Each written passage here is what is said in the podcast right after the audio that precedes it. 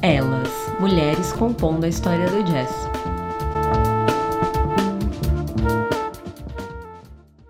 Olá, eu sou a Fernanda Mendes. Eu sou a Flora Miguel, de volta com o podcast Elas, uma produção realizada em parceria entre o coletivo Um Jazz por Dia, que está conduzindo o podcast, e o programa Hora do Sabá, que entra com veiculação. A ideia é falar de jazz a partir das mulheres que fazem a sua história, existência e resistência. Mostramos a cada um dos episódios que elas ocupam todos os espaços dentro do ambiente jazzístico. E nessa série especial, a gente está passeando por uma banda imaginária composta somente por mulheres. Começamos pela cozinha da banda, que nada mais é do que o combo composto por baixo e bateria, e no primeiro episódio a gente falou de bateristas e percussionistas. E hoje é dia da gente falar das baixistas, dando sequência à cozinha da banda. O episódio tá uma baixaria, amiga. Ah, é mesmo? É, Bom, adoro. Mesmo. E a gente vai começar com as clássicas e fazendo uma viagem lá para Chicago dos anos 20 para ouvir Thelma Terry. Nascida em 1901 em Michigan, Estados Unidos, a Thelma aprendeu a tocar baixo porque sua mãe era costureira de uma família rica em Chicago e envolvida no business da música. Em 1927, ela formou e liderou a Thelma Terry and Her Playboys, ótimo nome, uma banda exclusivamente masculina. Inclusive, o notório baterista Jimmy Krupa fazia parte da banda.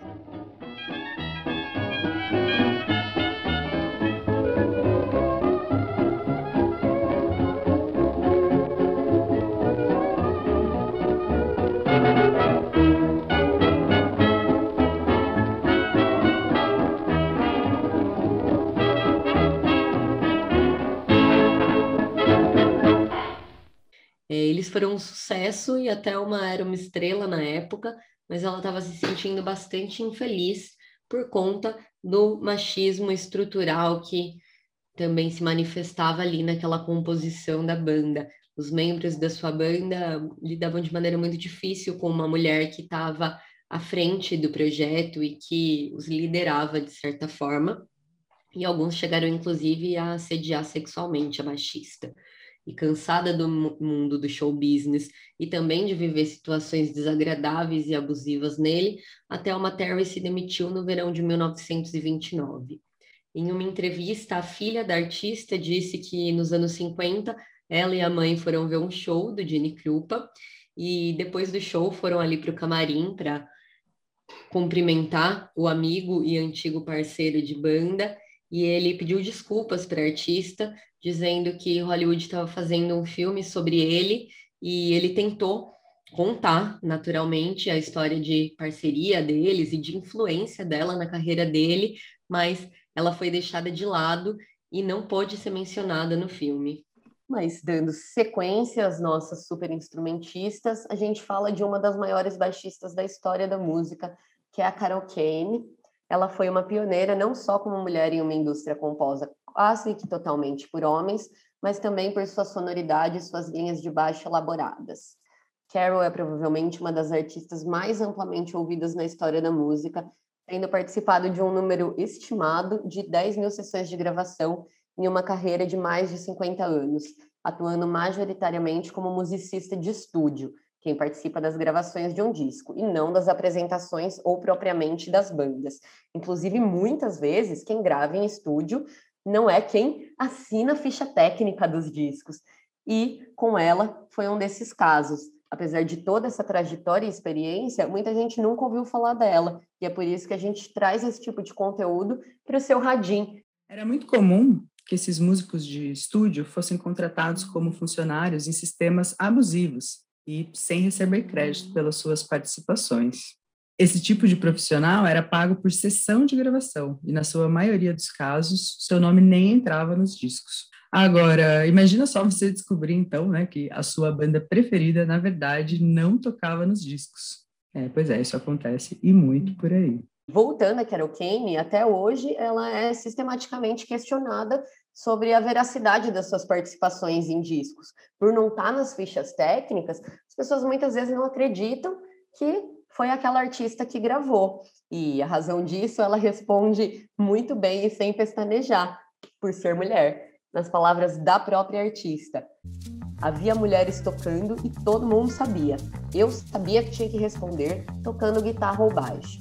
As notas não têm gênero, ou elas são boas ou não são. E tem gente que não consegue lidar com isso, especialmente alguns homens. Eles querem pensar que foi um homem que tocou o baixo, mas quando você ouvir um baixo tocado como homem por aí, provavelmente fui eu.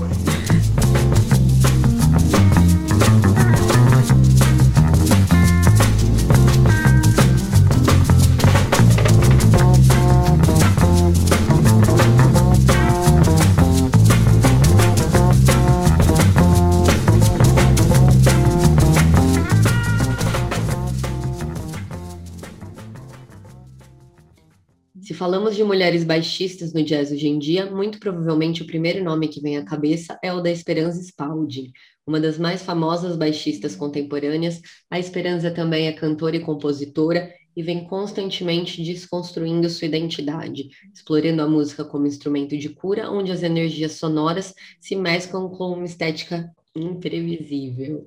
Sua música é o que é, como ela mesma diz. Inclusive, eu e a Fer vimos essa mulher performando ao vivo no espetáculo Esperança Spalding Emily's The Plus Evolution, quando a equipe do Um Jazz por Dia cobriu a apresentação que a artista fez na cidade de São Paulo em 2016. Um show bastante vibrante, repleto de camadas não só sonoras, como cenográficas, visuais, teatrais. Um show inesquecível. And eventually it's bound to a rough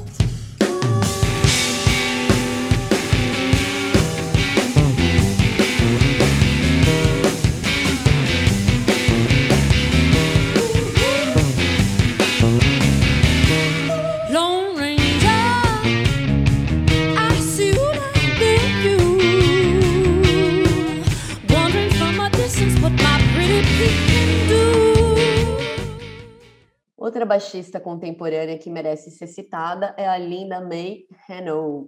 Nascida na Malásia e criada na Austrália, hoje a artista mora em Nova York e é professora associada do Berklee College of Music. Linda também faz parte do Institute for Jazz and Gender Justice, Instituto para Jazz e Justiça de Gênero, um instituto que busca justamente fazer um trabalho corretivo e mudar a forma como o jazz é percebido e apresentado, para que o futuro do gênero musical pareça diferente do seu passado e, vamos dizer, também do seu presente, sem invisibilizar muitos contribuidores criativos da forma da arte. Educadora ativa, Linda May também criou uma série de aulas para o aplicativo Best Guru.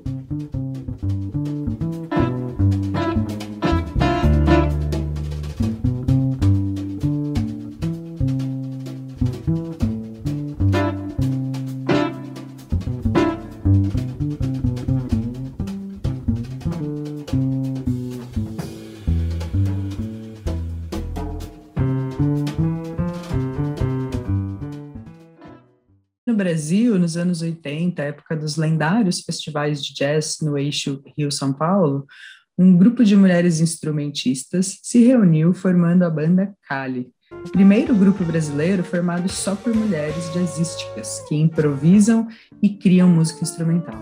A banda só teve um LP lançado pelo selo Som da Gente em 85.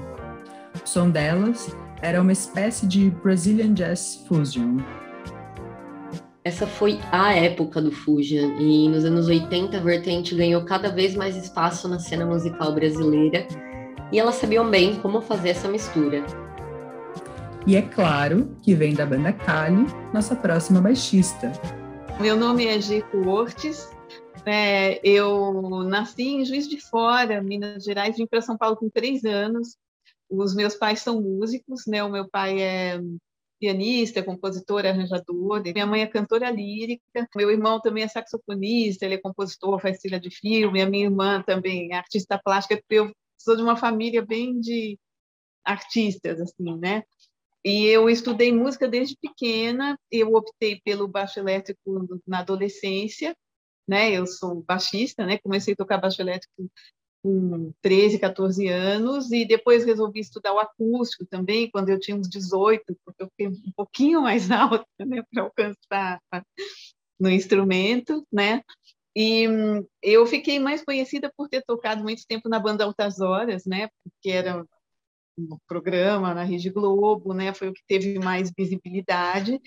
Mas eu toquei também muitos anos na Orquestra Jazz Sinfônica, toquei no Grupo Cali, né? E mais recentemente é, eu faço parte da Jasmine's Big Band, que é uma big band só de mulheres.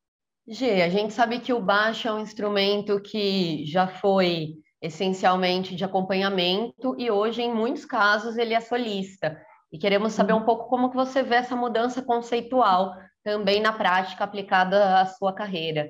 Então, é, quando eu comecei a tocar, era exatamente isso, assim, né? O baixo era um instrumento só de acompanhamento. Depois começaram a aparecer muitos baixistas, né? Fazendo carreira solo, fazendo disco solo, e muitos solistas, né? Eu não me vejo muito como uma solista, falando como instrumentista, assim, né? Eu faço às vezes solos nas músicas porque faz parte, né? Mas eu me vejo mais como uma baixista que é acompanhadora, o que faz o groove, essa coisa de tocar junto com a bateria. Agora, queremos saber de 7 a 1 por ser uma composição que não é convencional, né? Ela não é nada convencional, ela tem um tempo diferente. E a gente quer que você disseque ela um pouquinho, conte tanto da, da construção de inspirações, e a gente sabe que tem a ver com o fatídico 7 a 1 que o Brasil perdeu de goleada, mas entre a inspiração e essa construção não usual, o que, que aconteceu? É, então, eu fiz a música porque eu tinha tocado, um, na época, eu tinha tocado com alguém aquela música 1 a 0 Xinguinha, né? Que é um chorinho que chama 1 a 0 Eu falei, bom, se tem uma música que chama 1 a 0 tem que ter uma música que chama 7 a 1 né? Aí eu cheguei até a procurar no Google, eu falei, ah, alguém já deve ter feito, né? E aí eu não achei nada. Eu falei, ah, se ninguém fez, eu vou fazer. E aí eu achei que a música precisava ser em sete, né? Porque tem essa coisa sete a um, né? Então, como o samba, né, a maioria dos ritmos brasileiros, a maioria dos, das músicas são em quatro, ou em dois, né, os ritmos brasileiros, samba, baião, né, que é tipo um, dois, um, dois, fica aquela coisa do um e dois. Então, você fazer uma música em sete nem é tão estranho assim, né, na música instrumental, tem muita coisa, tem músicas em sete, tem uma música que eu gosto muito, chama Misturada, do Ayrton Moreira, que é da década de 70, o Hermeto Pascoal tem muitas composições em sete, o Lenine compõe muito em sete, tem uma música dele que chama Do It, que fez bastante sucesso, tocou no rádio, que ela é em sete também, né? Então é uma coisa menos usual, mas existe, né? Não é tão estranho assim. E eu achei que tinha tudo a ver. Uma música chamada 7 a 1, ela tinha que ser em 7, né? E eu procurei colocar na, na composição e principalmente no arranjo, né? O arranjo que eu fiz para Jasmine, como tinha a Big Band, aquele monte de instrumentos, você pode explorar mais. Eu quis fazer essas coisas, por exemplo, no improviso. O improviso vai passando de uma pessoa para outra, como se fossem as pessoas passando a bola, né? Então, assim, tem uma hora que tem sete acordes esquisitos, que seriam os sete gols da Alemanha, depois entra um solo de bateria, porque a pessoa está com raiva, quer quebrar tudo, sabe assim? Então, eu fui pensando muitas coisas que eu coloquei no arranjo, assim, tem a ver com o jogo mesmo, né?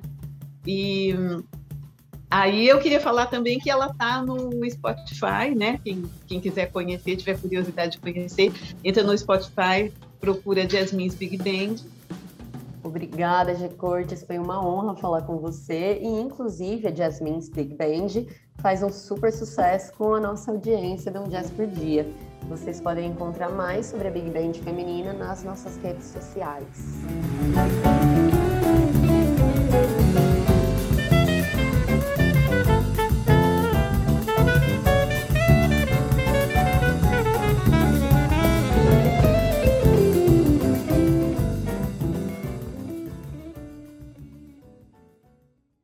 Pois é, no Brasil todo dia é um 7 a 1 diferente, para não dizer que estamos levando 7 a 0 atrás de 7 a 0.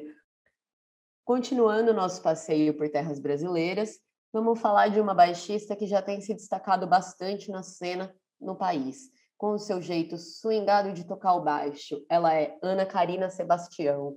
A gente aqui no Jazz por Dia é fã da Ana Karina. Super fã. Em 2016, entrevistamos a artista para uma série especial que a gente fez no mês de março, mês em que se celebra o Dia Internacional da Mulher, e hum. agora a gente volta a falar com ela. Meu nome é Ana Karina Sebastião, eu sou baixista, faço alguns backing vocals também. Os trabalhos que eu fiz atualmente, assim, mais recentemente, foi acompanhando o Chico César, é, fiz parte da banda dele, é, faço ainda, né? É que com essa pandemia a gente fica meio confuso, né? Se faz, se fez. Mas é, quando tudo voltar ao normal, vamos voltar aos shows. E fiz parte da banda do Conversa com Bial. E hoje em dia eu tô gravando meu próprio trabalho autoral. E conta um pouquinho pra gente da faixa e fica à vontade também para já dizer se é uma trajetória que já está com uma sequência prevista, tem mais singles, tem discos, o que, que você está pensando? Então, é isso aí. Tudo começou por, por causa da pandemia, né? Eu já estou para gravar o meu som faz muito tempo, mas foi até bom ter esperado um pouco, porque eu dei uma amadurecida nos arranjos, né? É, tem composições que eu estou produzindo que eu compus há muito tempo atrás. Só que o arranjo está mais maduro, né? Por ter passado um tempo.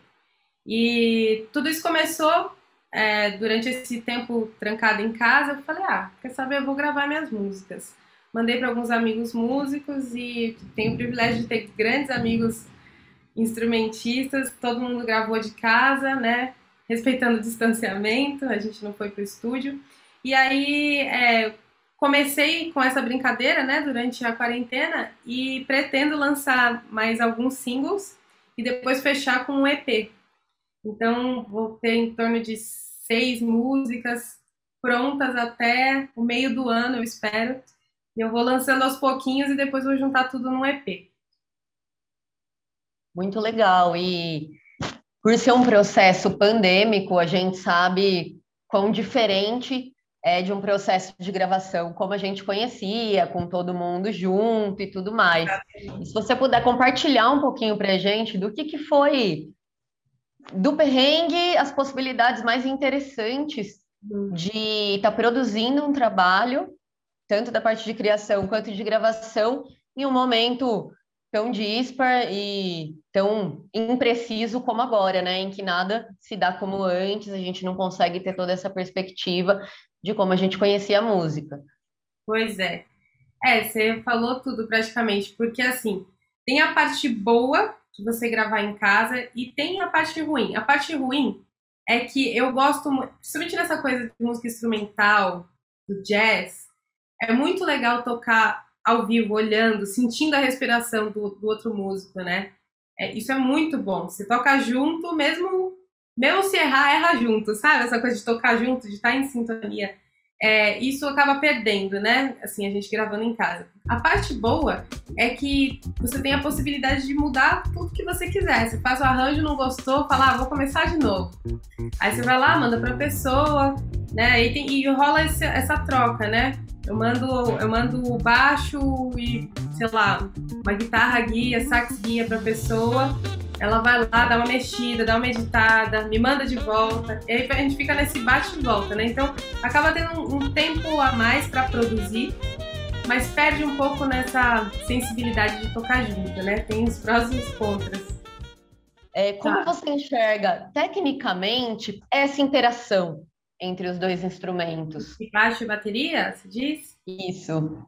Olha, eu acho uma interação muito forte, é uma coisa é, é um, uma duplinha que tem que andar sempre junta. De verdade, assim, eu, eu, eu acabei não falando aqui, né? Mas eu venho de uma família de músicos. Meus três irmãos mais velhos são músicos e um mais novo também. E um deles é baterista. A gente andava muito junto, a gente estudava, tinha estudos. E aí, nesses estudos, eu fui percebendo essa coisa de bumbo e baixo, né? Eu fui percebendo, né, que swingava muito mais quando a gente grudava ali.